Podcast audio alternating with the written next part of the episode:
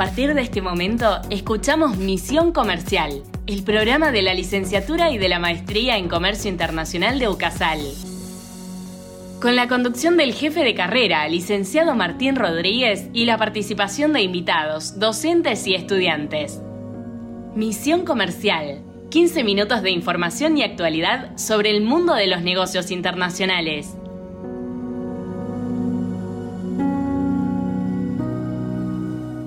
Muy buenos días, estamos en un nuevo podcast, eh, ahora una nueva forma que vamos a estar trabajando aquí lo que es Misión Comercial, el programa de la licenciatura y la maestría en comercio internacional. Vamos a directamente a hacer podcasts, ya que están todos subidos en la plataforma de la Universidad Católica de Salta, y los vamos a extender, vamos a duplicar el tiempo y lo vamos a hacer un poco más dinámico aquí junto con Federico Jaime. ¿Cómo estás, Federico?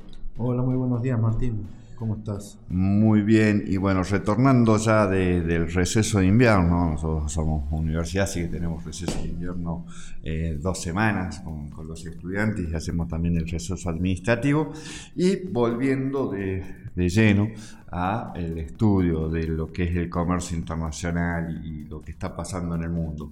Y nos pareció importante justamente hablar sobre la sexagésima cumbre que se dio en el Mercosur el pasado 21 de julio en la, en la ciudad de Asunción del Paraguay.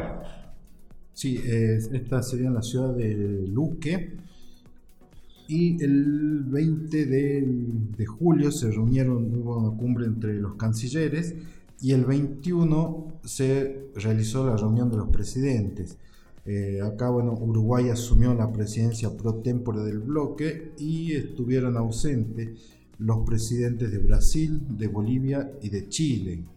Bueno, ayer el presidente brasileño estuvo online, digamos, había manifestado que no iba a estar presencial, una forma de, reclamo enojado por, por Uruguay, por lo que venía haciendo Uruguay, de lo cual ya vamos a hablar, y el presidente de Chile, sobre todo por la situación interna, el presidente Boric no ya había avisado que no iba a ir por, bueno, todo lo que está sucediendo en el sur de Chile, ¿no? Con los allí reclamos mapuches, ya una, una cuestión de terrorismo y eh, los cambios que se están dando en Chile también, la cuestión constitucional que no están saliendo de acuerdo a lo que se había planificado.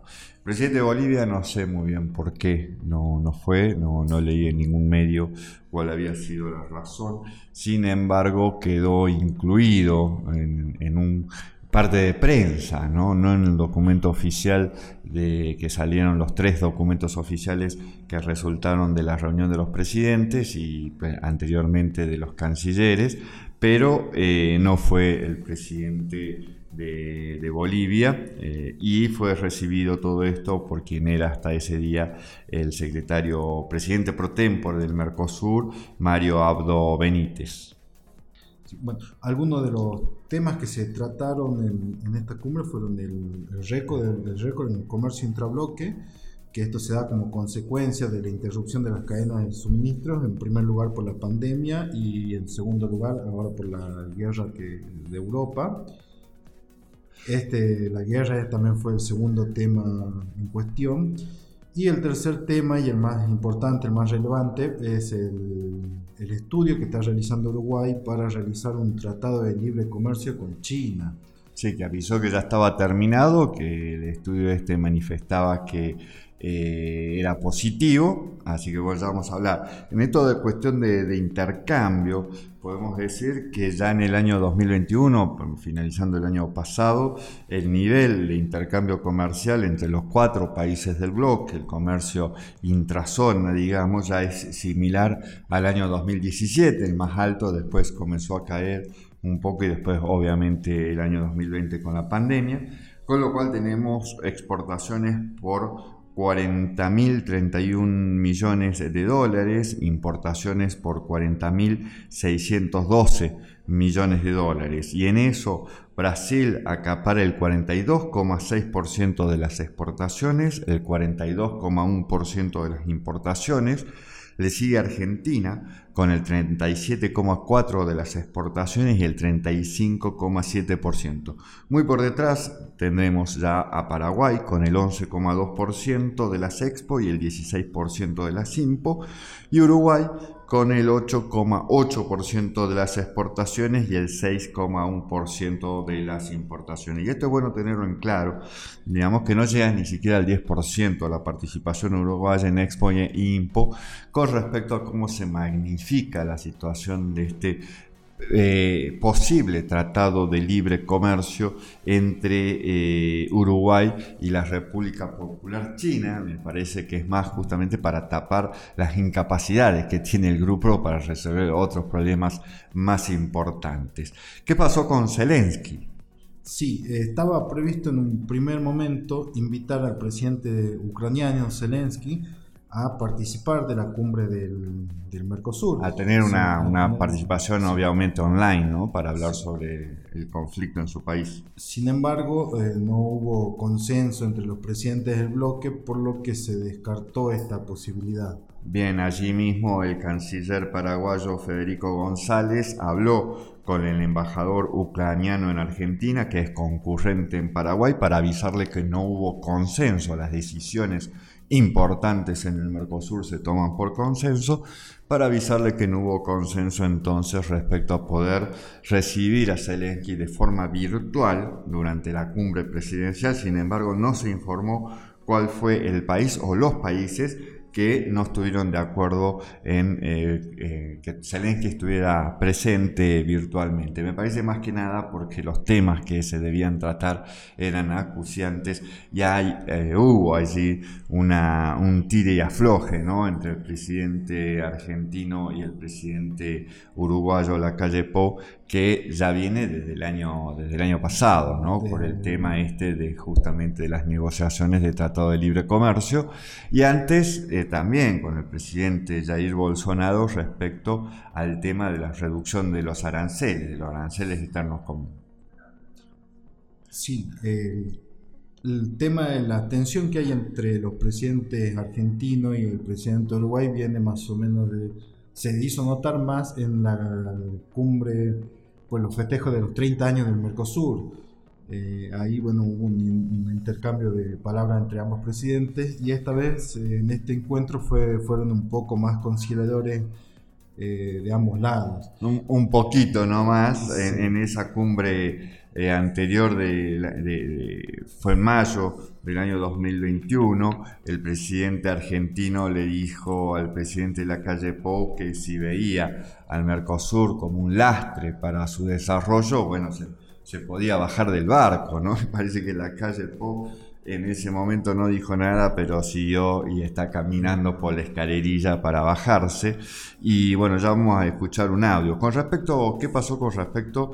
Porque ahí también venía desde el año ya 2019, Brasil y acompañado eh, en gran medida por Uruguay, el presidente Jair Bolsonaro solicitando una reducción del 50% del arancel externo común, esto es, del arancel que se cobra a las mercaderías que ingresan desde terceros países a cualquiera de los cuatro países miembros eh, plenos, digamos, en este momento en el Mercosur. Digo, porque nos olvidamos, Venezuela también es miembro pleno, ¿no? pero está suspendido por el protocolo de Ushuaia por cuestiones democráticas, algo que es paradójico, lo entiendo, en el sentido de que en su momento todo lo que era el kirchnerismo reclamaba esta posición donde el presidente Macri en ese momento, junto con el Grupo Lima, buscaba castigar a Venezuela por cuestiones de incumplimientos de acuerdos de derechos humanos y la situación interna de, Venezuela,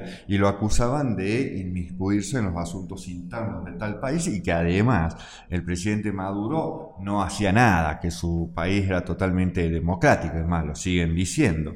Y al mismo tiempo, digamos, entonces Macri trabajó y finalmente logró que los otros tres miembros, porque hubo estos cambios ¿no? en las presidencias, dejaron de ser bolivarianas y finalmente eso lo suspende. Pero hace ya dos años y medio que tenemos de presidente a Alberto Fernández y aliado de Cristina Fernández de Kirchner, puesto por eh, Cristina Fernández de Kirchner en la fórmula presidencial. Sin embargo, no hizo nada para traerlo de vuelta a Venezuela al bloque, con lo cual de alguna manera está aceptando lo que hizo Macri y no solamente aceptando, sino continuando con lo que hizo Macri de tenerlo separado y suspendido a Venezuela, de la cual no figura y no se habla en las cumbres no figura en, los papeles ni se habla, tampoco no se toca el tema de Venezuela por ahora. Se habla de otras cosas y otros analistas que son muy cercanos, digamos, analistas que no son objetivos y que hablan de Mercosur, te hablan de eh, fortalecer CELAC, que el presidente Fernández es el secretario también pro tempore de CELAC y que fue a cumbre de las Américas allí en Los Ángeles, hablando como representante también de la CELAC y profundizar la UNASUR, o, tal vez sacarla de, del ostracismo a la, a la UNASUR, pero no nos hablan de Venezuela con respecto al Mercosur, que es algo más práctico y más directo. Son solamente cuatro países lo que tienen que decir, bueno, traemos a Venezuela nuevamente y están más cerca de que Bolivia ingrese a, Mercosur, porque se estuvo especulando bastante, y esto fuera de las reuniones, obviamente, en los pasillos, supongo yo, allí de la Conmebol, donde se hizo la reunión, de eh, las elecciones en octubre en Brasil, la posibilidad de que gane Lula, y a partir de allí un relanzamiento del Mercosur. Esperanzas me parecen muy infantiles en el sentido de decir, esperemos que con Lula se relance el Mercosur, los problemas, los problemas son mucho más graves, ¿no? Hacer ingresar a Bolivia también. que, se, que necesita, necesita del voto de la aceptación del Congreso brasilero en ese sentido. Bueno, ¿qué pasó entonces con los aranceles? Con los aranceles, eh, bien como vos ya explicaste, en principio Brasil pedía una reducción del 50% de los aranceles, lo cual no se dio. Eh, luego bajaron las pretensiones al 20% y ya tenía el apoyo de eh, Uruguay y Paraguay. Eh, luego y terminaron convenciendo a Argentina para bajar hasta un 10% de los aranceles. Con esto, las posiciones arancelarias que pagan entre un 4 y un 4% van a pagar un 10% menos. Entonces, si un producto paga un 4% de arancel externo común, ahora va a pagar un 3,6%. Sí, en realidad esto es toda una combinación, porque te lo avisan en los diarios, un 10%, pero es de las posiciones del 2% pasa al 0. Entre el 4 y el 14% se reduce un 10%, es decir, si el arancel es del 4% pasa a un 3,6%. Pero eh, esto es sobre todo son materias primas e insumos que no, se, producen en la Argentina. no es el universo de las mercaderías, sino posiciones arancelarias.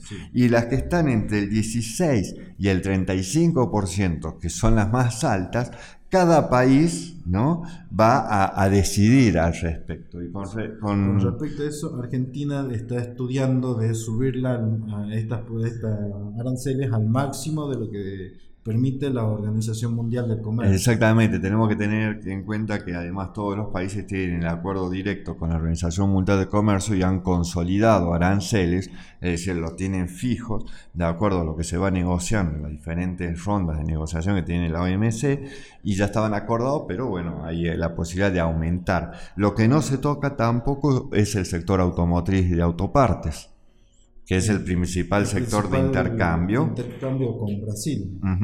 Y también se mantienen regímenes especiales en sectores eh, sensibles para la Argentina, sobre todo estamos hablando, y estamos diciendo el textil, que el textil aumentó, el, tuvo una inflación del 75% del año pasado, o sea, un 25% más arriba de la inflación normal. El calzado, los juguetes, los lácteos, durazno en almíbar, entre otros, digamos, lo que más, digamos, por allí eh, es más caro en la Argentina y se fue encareciendo. Además, eh, como decíamos, otros 100 productos que van a poder estar en listas especiales del arancel externo común, de acuerdo eh, también a, lo acordado allí con, en el Mercosur y la OMC, y entre eso Argentino va a incluir bienes de capital, bienes de informática y tecnológico que lo va a bajar un poco más de lo que está acordado de este 10%. Por eso el mismo canciller eh, Francisco Bustillo dijo que no es nada nuevo lo que está pasando en el, en el Mercosur, que no es ni una unión aduanera ni un mercado común, ya que el arancel externo común es más una referencia para buscar listas de excepciones y de sectores excluidos. O sea, la posición uruguaya con la que se está dando y se está negociando es bastante dura. ¿Qué pasa con el tema de Uruguay y su acuerdo? Uruguay está ultimando detalles para presentar, eh, para cerrar un acuerdo con, con China en Tratado de Libre Comercio.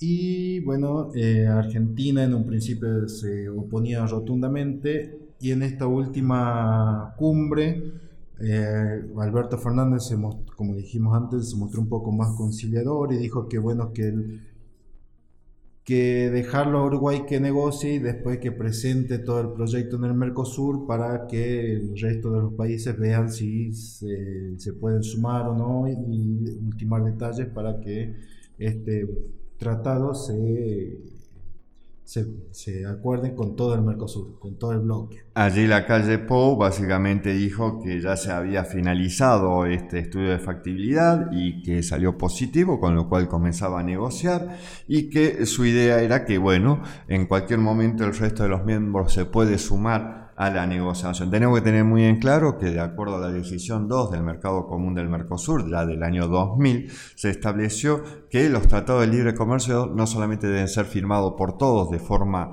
unánime, digamos, ¿no? sino también deben ser negociados por todos en bloque. No se puede negociar de forma unilateral. Aquí de alguna manera la calle Po pasó por encima de lo que está normado en, la, en, el Mercosur y dijo que no ve que esto vulnere, erosione o quiebre el Mercosur. Yo creo que tampoco estamos hablando de menos de su participación, es de menos del 10%, pero solicitó y exigió, de alguna manera, una modernización y una flexibilidad del Mercosur. Dos términos que quería que estuviesen incluidos en los comunidades del parte de prensa final de, este encuentro y que no estuvieron, por lo tanto, Uruguay no lo firmó. Se salieron cuatro documentos, tres documentos oficiales que están en la página web y que son los generales, donde además también de nuevo se reconoce la soberanía argentina en las Islas Malvinas, pero no se firmó el documento de prensa. Sí, te quería decir, Martín, que no es tanto lo que representa en números el tratado, sino más bien lo que eh, las consecuencias que puede traer, porque esto va a dar pie a que otros países también empiecen a negociar por afuera del Mercosur. Eh, aquí de nuevo vamos que son dos países pequeños, Uruguay y Paraguay, y dos grandes, Argentina y Brasil. Acá el tema es qué puede llegar a ser Brasil. Eh, Brasil no está obteniendo lo que ha ido solicitando a la Argentina, se mantienen muchos regímenes especiales y aquellas negociaciones eh, también se frenaron en su momento. Argentina frenó las negociaciones, recordemos también en el 2021 cuando dejó de ir directamente a la reunión de tratados de libre comercio con Singapur, con Corea con Canadá. Lo último, el último tratado de libre comercio que firmó Mercosur fue en el año 2010 con Egipto, o sea, un país también muy pequeño veremos y seguiremos eh, observando lo que sucede en el Mercosur. Muchas gracias.